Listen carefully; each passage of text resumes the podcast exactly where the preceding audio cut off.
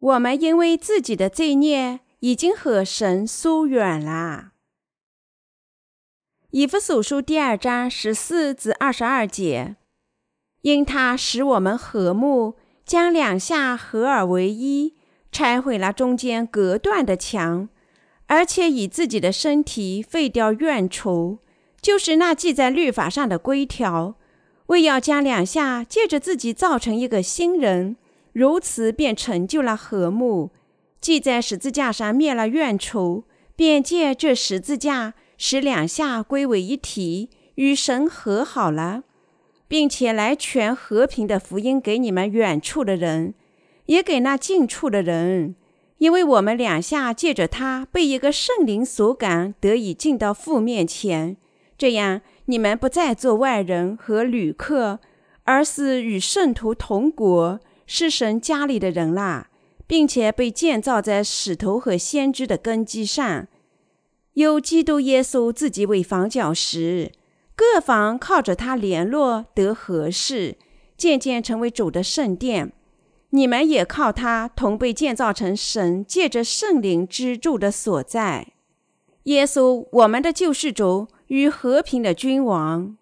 当全人类因为罪孽成了神的敌人时，耶稣神的儿子化成肉身降临于世，在约旦河接受施洗约翰的洗礼，一次性担当世人所有的罪孽，所以耶稣能够在十字架上流血，第三天从死亡中复活，然后作为审判官坐在父神的右边。耶稣作为我们永远的和平祭献上自己，使我们与父神和好。为了拆毁分隔我们和神之间的最强，也是为了消除神和我们人类之间的怨仇，耶稣作为我们自己的挽回祭献上自己。耶稣来到世上，脱抹我们因为没有遵循神的诫命所犯的一切罪孽，主以他的身体受洗，担当我们所有的罪孽，被钉死在十字架上，血命。因为所有这些罪孽受惩罚，从而用他自己的生命作为代价，使我们的灵魂复生。因此，我们喜和圣灵福音的信徒能够永远与神和好，因信做他的儿女。万能的神成为我们的父，所以使徒保罗说：“凡信仰耶稣基督的，都已经与神和好了。”耶稣借水和圣灵的福音而来，使我们无罪。他成就这真福音，脱抹了我们所有的罪孽。因此，凡在这真福音里信仰耶稣作为他们救世主的人，都已经领受罪得赦免，成了神自己的儿女。但是，世上仍有许多人还没有成为神自己的儿女，因为这些人不信仰借水和圣灵福音而来的耶稣。作为他们的救世主，但是神的真福音之道和圣灵都在那些因信已经领受罪得赦免的人心里，足以使每个信徒成为神的儿女。女儿因为贫困，在小时候被人收养，长大以后与母亲相见的故事。虽然韩国现在是一个相当繁荣的国家，但几十年以前。却谈不上繁荣。事实上，半个世纪前，它还是世上最贫穷的国家之一，在朝鲜战争的毁灭性废墟上徘徊。虽然韩国在联合国军队的帮助下粉碎了北朝鲜的侵略，但战争带来的破坏也留下了许多悲剧性的后果。其中之一是，无数儿童在残酷的战争中失去了他们的父母。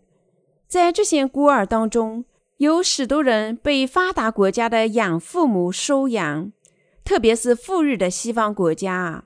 那时，许多韩国妇女也无力抚养他们的子女，整个国家都被战争毁灭，找不到可以谷腹的食物。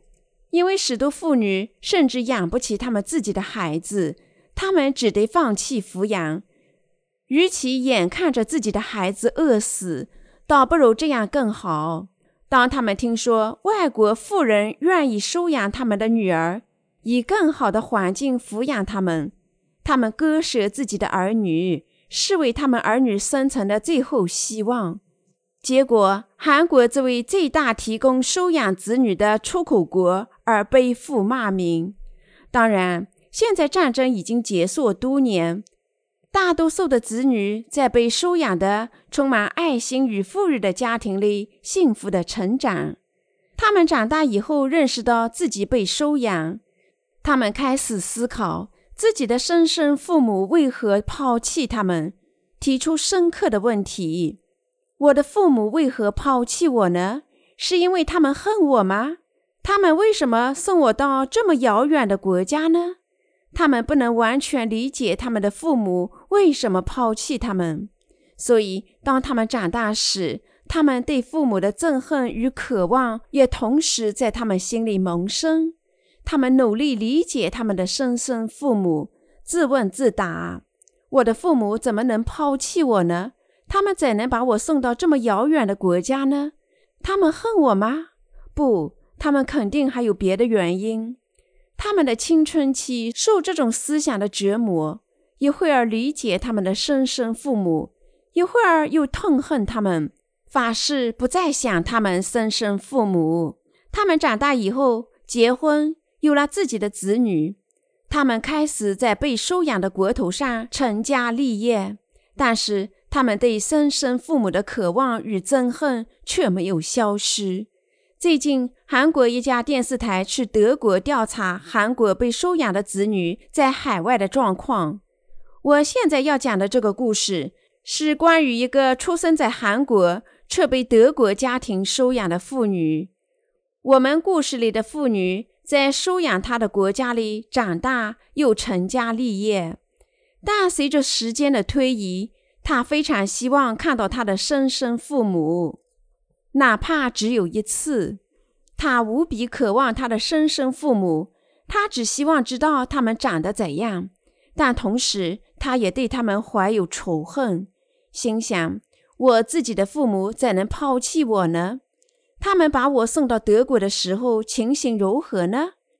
因为韩国是他父母生活，又是他自己出生的地方，他自然留意韩国的任何消息。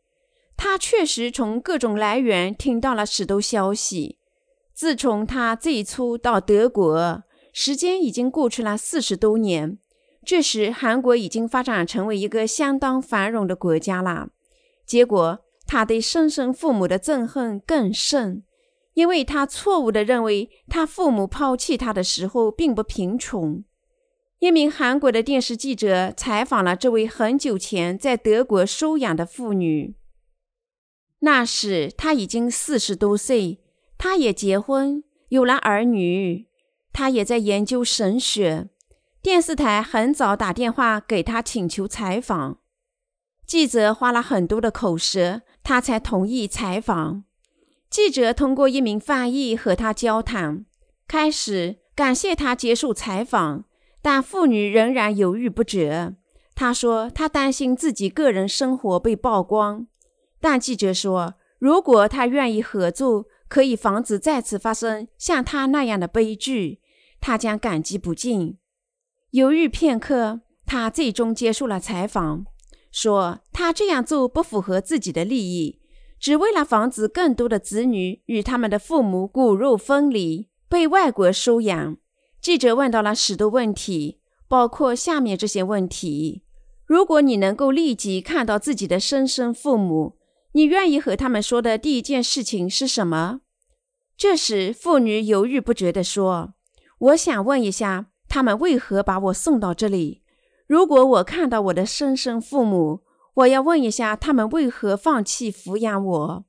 我只是不懂他们，我要问他们为何恨我，把我送走。他的采访也被放在电视台制作的关于收养的纪录片里。节目在韩国播出之后不久，有位母亲与电视台联系，自称是他的生母。母亲在纪录片里看到她的女儿，便和电台联系，询问能否见她。电台与德国的妇女联系，告诉她说她的生母正在寻找她，问他是否愿意和生母见面。他告诉电台，希望见到自己的生母。生母来到机场等候女儿的到来。他急切想见到自己的女儿，所以他的眼睛从未离开终点站的大门。但到站的时间过了很久，也不见女儿现身。每个人都很失望。正当大家准备放弃时，他们听说女儿乘错了航班，再过七个小时才能到达。这时，记者建议母亲去饭馆或者别的什么地方休息一下，过会儿再来。这时，母亲对他说：“我等我的女儿等了几十年，所以我能再等七小时。我要在机场这里等。”在母亲这样急切的等候中，女儿终于到了。她走出机场的大门，手里牵着六岁的女儿。生母在电视里见过她女儿的脸。或许正因为这个原因，他比电视台工作人员更快地认出了他的女儿，眼里涌出泪花。自从他被收养，这是母女第一次见面。尽管他们彼此语言不通，他们一见面彼此拥抱，泪如雨下。母亲嚎啕大哭，不断说对不起。她的话在机场上空回荡。母亲把女儿带回家。他们要弥补所有错过的岁月，当然，他们无法彼此理解，因为他们说的语言不同。但至少，他们的心用一种只有母女才具备的牢不可破的纽带联系在一起。母亲在女儿出生的时候给她取过名，女儿或是知道这个名字，因为每当母亲叫这个名字的时候，她都能回答，所以。尽管他们说的语言不同，但他们仍能够分享多次无语的会谈，亲吻对方的脸颊，通过眼神说话。当女儿返回德国的日子到来时，记者安排了与她见面，问她：“您告诉过我，如果你来到韩国遇见森生父母，你第一件要做的事情就是问他为何放弃对你的抚养。”把你送到国外，你向母亲提出这个问题了吗？他回答说，他认为没有必要再提这个问题了。他离开时说：“我的母亲现在依然贫困，尽管韩国的富人无比富裕，他们开着进口的豪华轿车。我看到我的母亲依然生活在贫困里。尽管我没有问过我的母亲，她也没有回答我。我知道。”他放弃抚养我，是因为他当时贫穷，因为他要让我摆脱贫困，所以我没有向他提出那个问题。我所有的疑虑与仇恨也消失了，正如这个故事里的母女因为贫穷而分离一样，我们也因为自己的罪孽与神分离。这世上的全人类为何与神，我们的造物主分离呢？我们故事里的那个妇女因为战争与母亲分离，她的生身母亲极度的贫困，甚至没有食物供养她。他们被迫放弃对孩子的抚养，视为最后帮助他们儿女的手段。我们和这个儿女是一样的，也与神分开了。尽管我们实际上是神亲自照着他自己模样创造的，这怎么解释呢？我们这位人类为什么只能与神分开生活呢？我们与神分开，是因为撒旦使我们对神犯了罪，因为我们对神所犯的这些罪孽，我们与神分开了。神照着他自己的模样创造我们，本意是让我们做他自己的百姓。他照着自己的模样创造我们，使我们能够永远和他幸福的生活在一起。但是，堕落的天使撒旦用他的谎言使男子与神疏远，让他陷入罪里，离开神。魔鬼插足人类与神的关系，使他不信神的道。换句话说，撒旦欺骗人类不信神的道，所以魔鬼让亚当和夏娃吃了神不让他们吃的知善恶树上的果子，结果。人类在神的眼里变成了罪人，离开神。因为亚当和夏娃堕落，每个人自然在神面前成了罪人。人类傲慢自大，他不但不信神的道，而且还拒绝他的爱，不听他的话。尽管神吩咐亚当和夏娃吃生命树上的果子得永生，他们非但不吃这树上的果子，却吃了知善恶树上的禁果。他们想变得像神那样，结果却陷入无知的罪恶里。因为这种傲慢，亚当和夏娃不听他的话，结果对神犯罪。因为这种不服，罪来到每个人心里。因为这种罪，全人类永远与神疏远，与神隔离，所以我们这么长时间与神疏远了。长久以来，因为这么长时间疏远，我们一直因为我们的苦难责备神，说：神在创造我们后，为什么抛弃我们呢？他为何允许我们陷在罪恶里呢？他一开始就不该创造我们啊！所以。他把我们造得如此软弱，结果我们犯罪，只能因为我们的罪孽受痛苦，直至我们被抛下地狱。我们在生活里有那么多没有得到解答的问题，我们激起了对神的仇恨。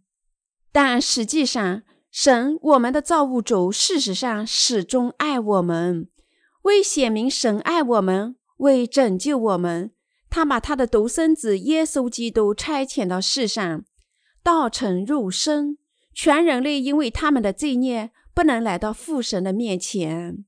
神的儿子受洗，在十字架上流血，并从死亡中复活，把全人类拯救出了所有的罪孽与定罪。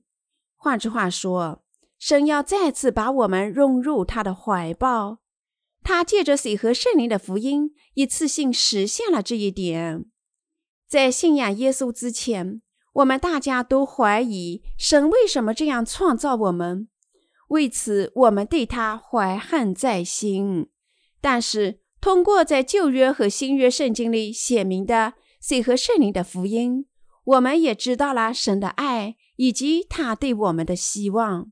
结果。我们现在不但抛弃了我们对神的仇恨，更重要的是，我们还懂得了他的意，信仰被父神差遣到世上来的耶稣的意。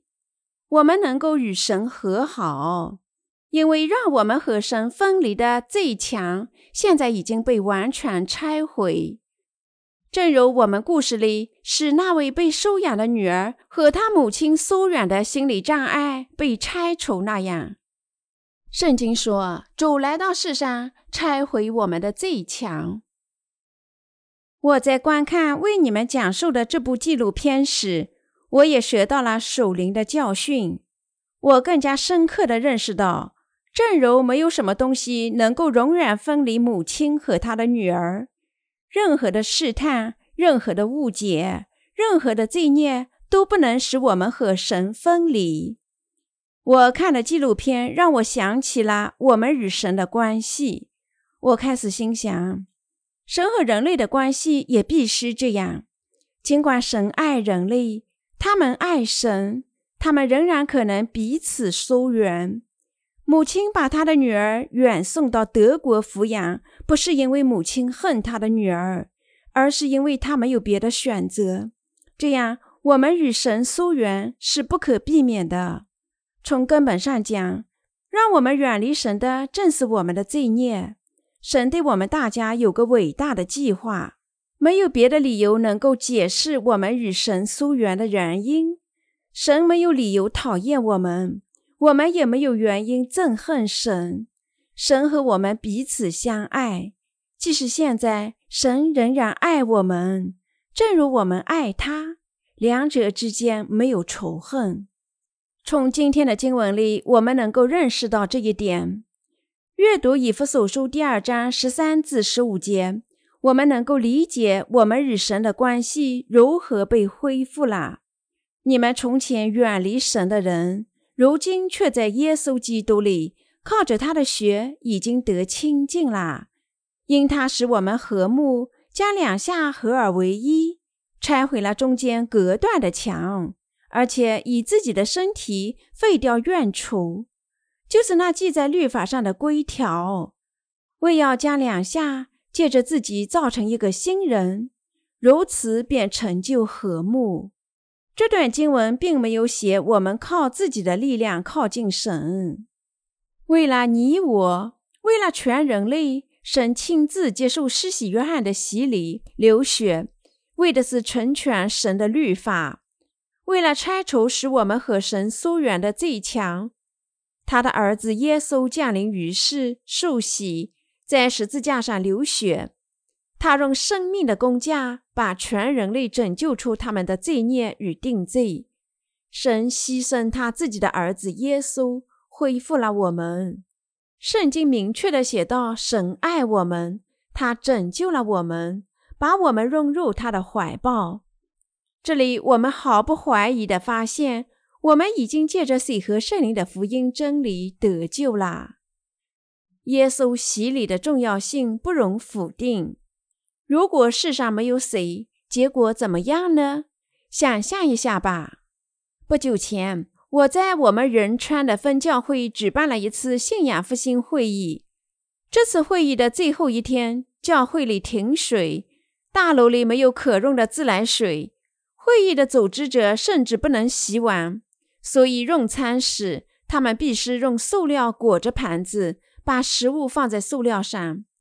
当我们举办信仰复兴会议时，我们通常要在教会里待上几天，直到我们开完会议。最后一天的会议要在夜里结束，我们准备第二天吃过早饭以后回家。但在那一天晚会一结束，我们就让每个人回家了。我想到水多么必不可缺啊！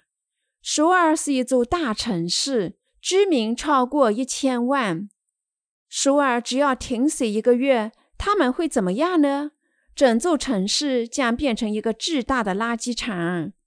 每座建筑都流淌着污秽，充满着恶臭，变得无法居住。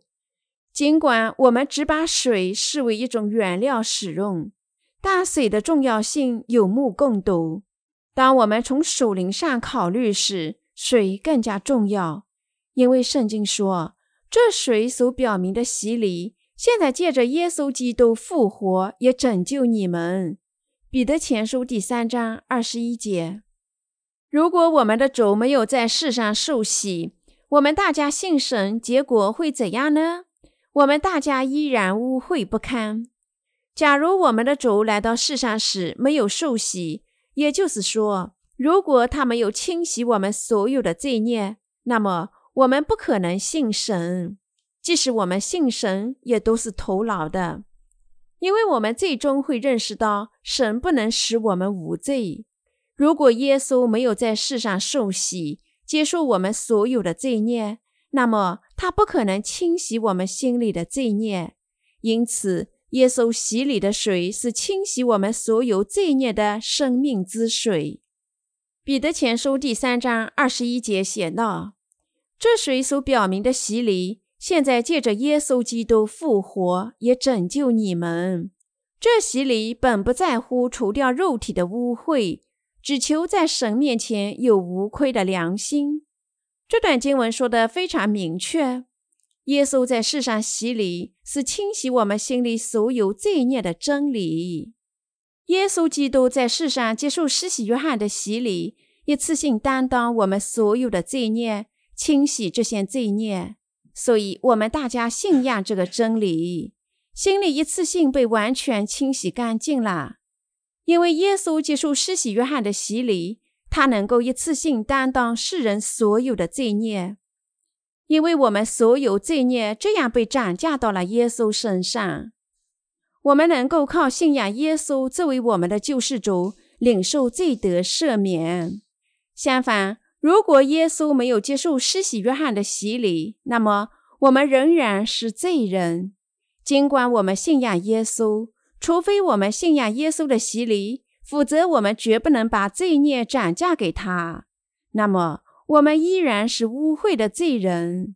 无论我们多么热诚地信仰耶稣作为我们的救世主，主教导我们要用他的洗礼及其在十字架上的流血清洗我们所有的罪孽，避免死亡。让我们回到旧约，读一读罪孽如何用水清洗的。出埃及记第三十章十七至二十一节写道：“耶和华小玉摩西说。”你要用铜做洗濯盘和盘座，以便洗濯。要将盘放在会幕和坛的中间，在盘里盛水。亚伦和他的儿子要在这盘里洗手洗脚。他们进会幕或是就近坛前供职给耶和华献火祭的时候，必用水洗濯，免得死亡。他们洗手洗脚，就免得死亡。这要做亚伦和他后裔世世代代永远的定力。正如上述经文描述，会幕的院子里有一只青铜洗盘，设计和放置洗盘用于盛水。铜盘放在会幕院子的中间。如果祭司错过铜盘，或者盘里没有放水，甚至其他东西也放在铜盘里，结果怎么样呢？没有水。动物献祭、按手和燔祭怎么进行呢？这里让我们仔细考虑这个问题。在旧约时代，每个罪人每天必须向神做献祭。一旦罪人在献祭动物身上按手，旧约的祭司必须杀死这头动物，放血，把肉体切块，焚烧以后献给神。所以他们是要给动物剥皮，切除油脂。取出所有不洁的部分，倒在场地的外面焚烧。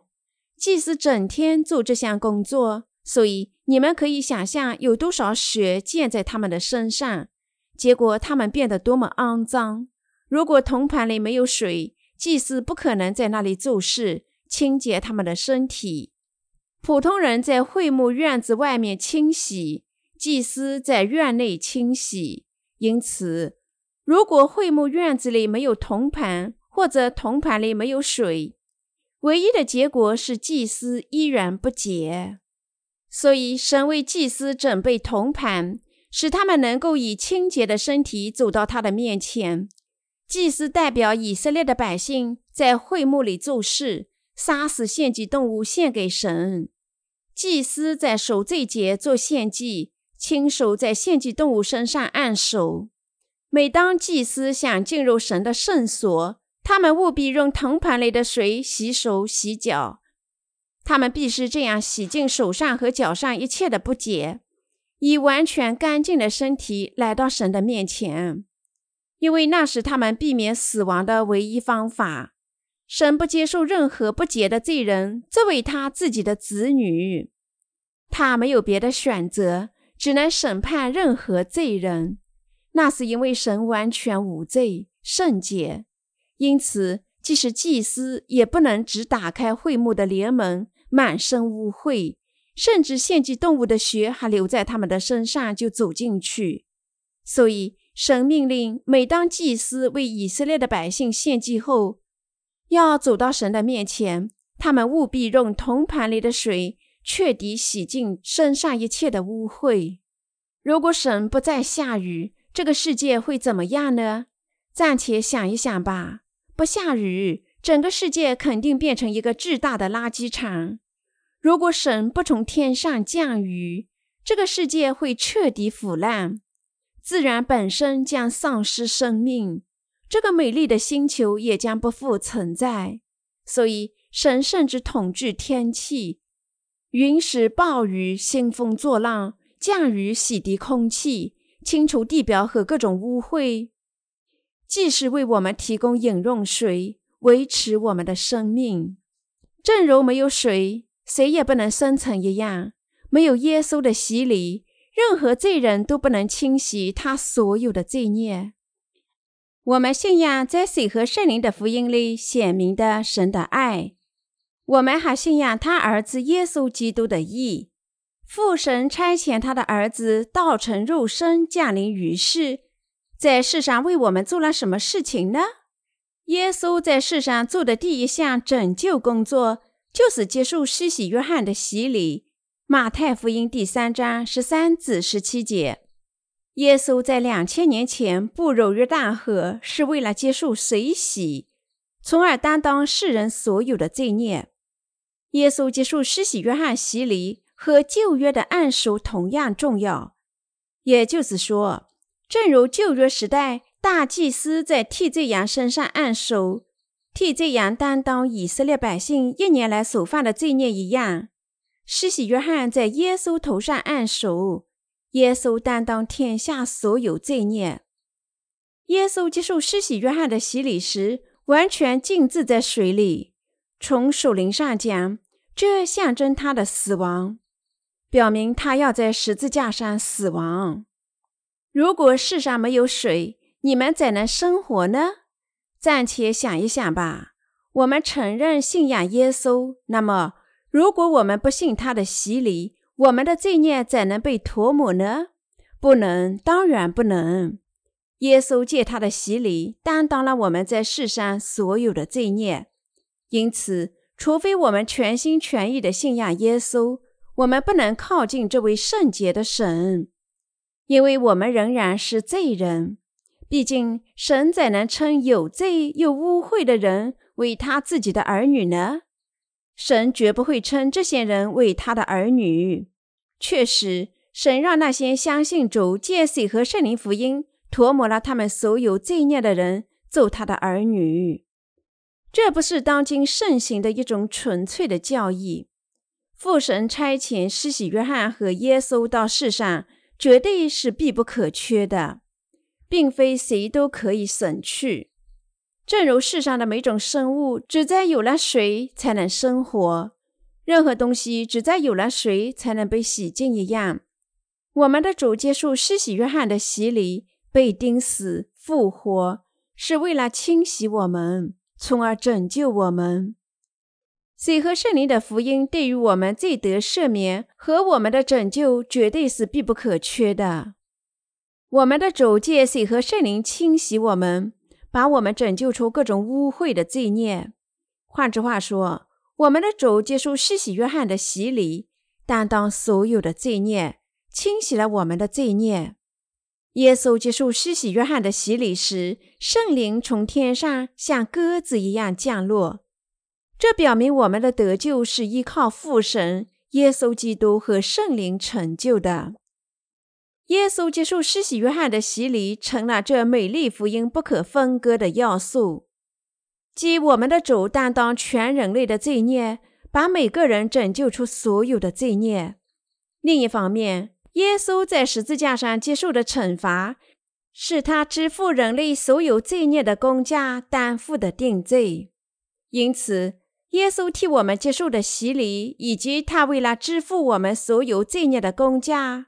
替我们流血是神无私爱心的具体表现。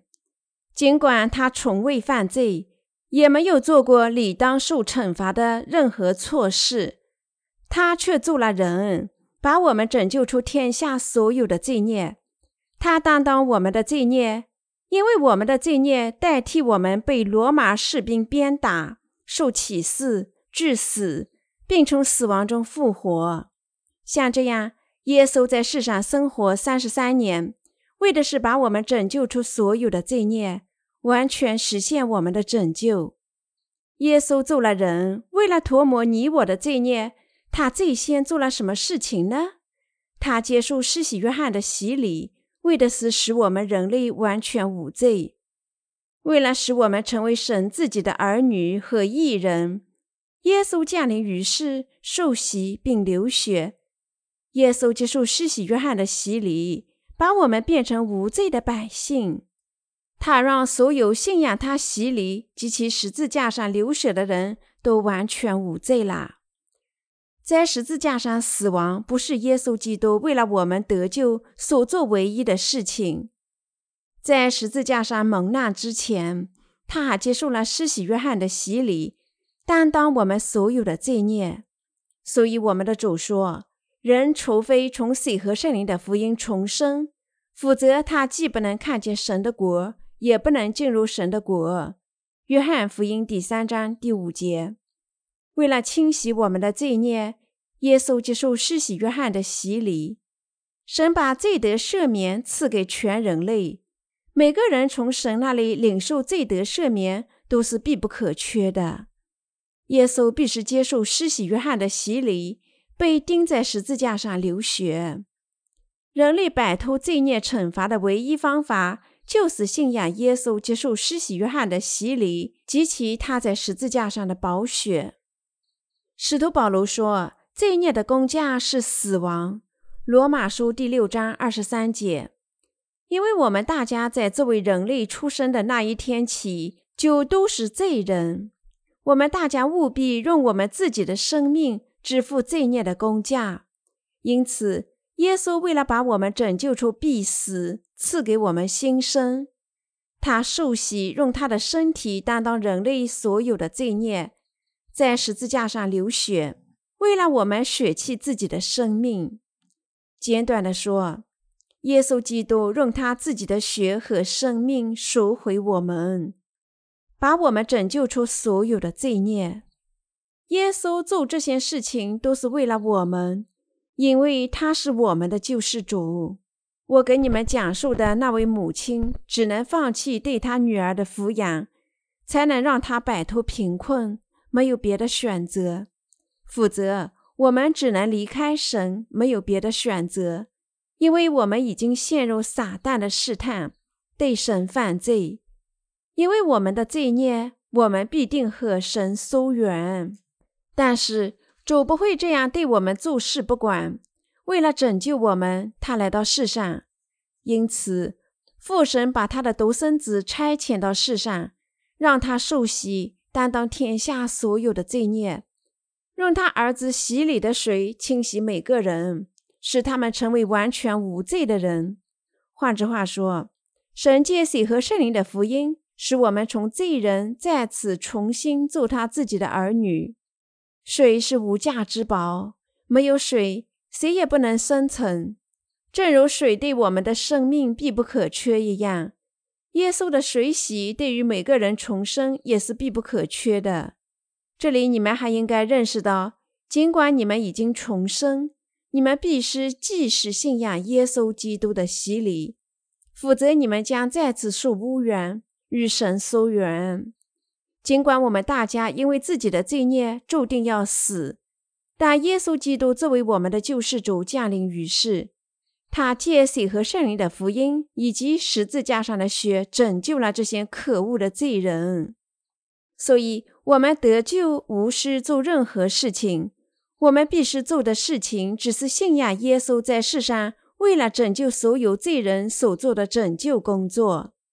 耶稣因为替我们受洗，并在十字架上死亡，他使我们从死亡中复活。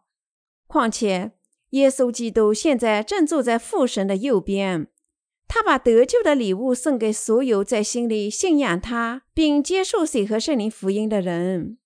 同样，主正把罪得赦免的礼物送给所有信仰水和圣灵福音的人。水和圣灵的福音宣布。耶稣在世上受洗，担当每个人的所有罪孽。耶稣赐给我们这真福音，语言无法表达我们的感激之情。那么你们如何呢？你们信仰耶稣的洗礼，即主借他的洗礼担当你们毕生的罪孽吗？因为耶稣是你们的救世主，他才为你们受洗。我深深的被那部纪录片感动了，我的眼睛涌出热泪。正如有只英语格言说：“血浓于水。”家族的纽带确实比世上其他任何东西更加强大，但比家族纽带更加强大的是，耶稣借他的洗礼与血拯救我们，赐给我们救恩。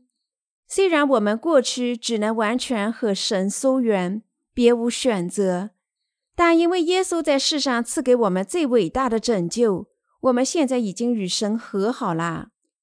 耶稣自愿受洗，脱抹我们所有的罪孽。他被钉死在十字架上，替我们被定罪，拆毁把我们和神分开的罪墙。因此，所有信仰这个真理的人，现在这位神自己的儿女，恢复了他们和神的关系。多亏耶稣的水与血的福音，人类和神的关系现在已经恢复。我们的主让我们回到原始状态，正如我们这位照着神模样的创造物与神一起行在伊甸园里那样。确实，尽管父母与子女之间的爱是伟大的，但神对我们的爱远比这更加伟大的多，甚至无法相比。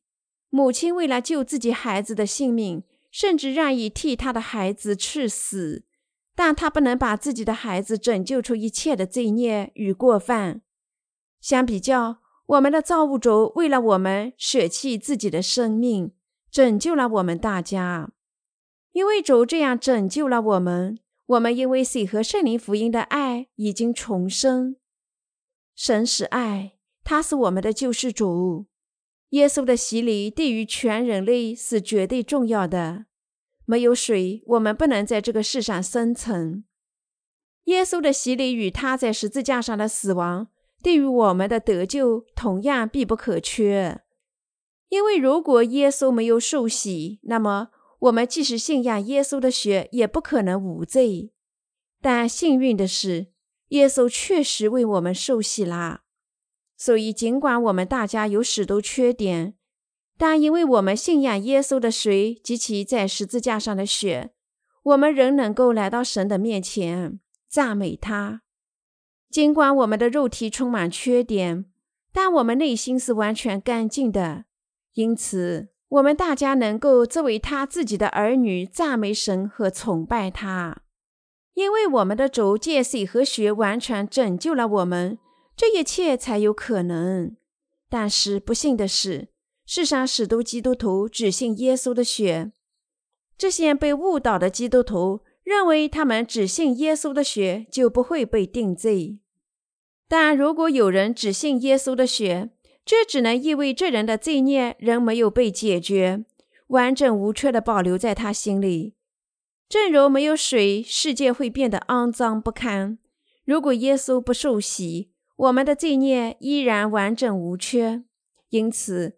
只有当我们信仰耶稣的洗礼及其在十字架上的血，我们心里才完全无罪。如果我们不信这二样，我们心里仍然有罪。尽管我们虔诚的信仰耶稣，那么你们如何呢？你们也相信耶稣为你们受洗吗？你们信仰水和圣灵的福音，认为耶稣受洗使你我无罪吗？你们相信自己因为信仰耶稣的洗礼及其在十字架上的血，已经完全无罪？你们已经完全从罪孽的惩罚中得救吗？确实，我们的得救不是靠我们自己的工作，而是靠信仰耶稣的洗礼及其在十字架上的血实现的。因为这种信仰，我们能够遇见神，做他自己的儿女。我衷心感谢神。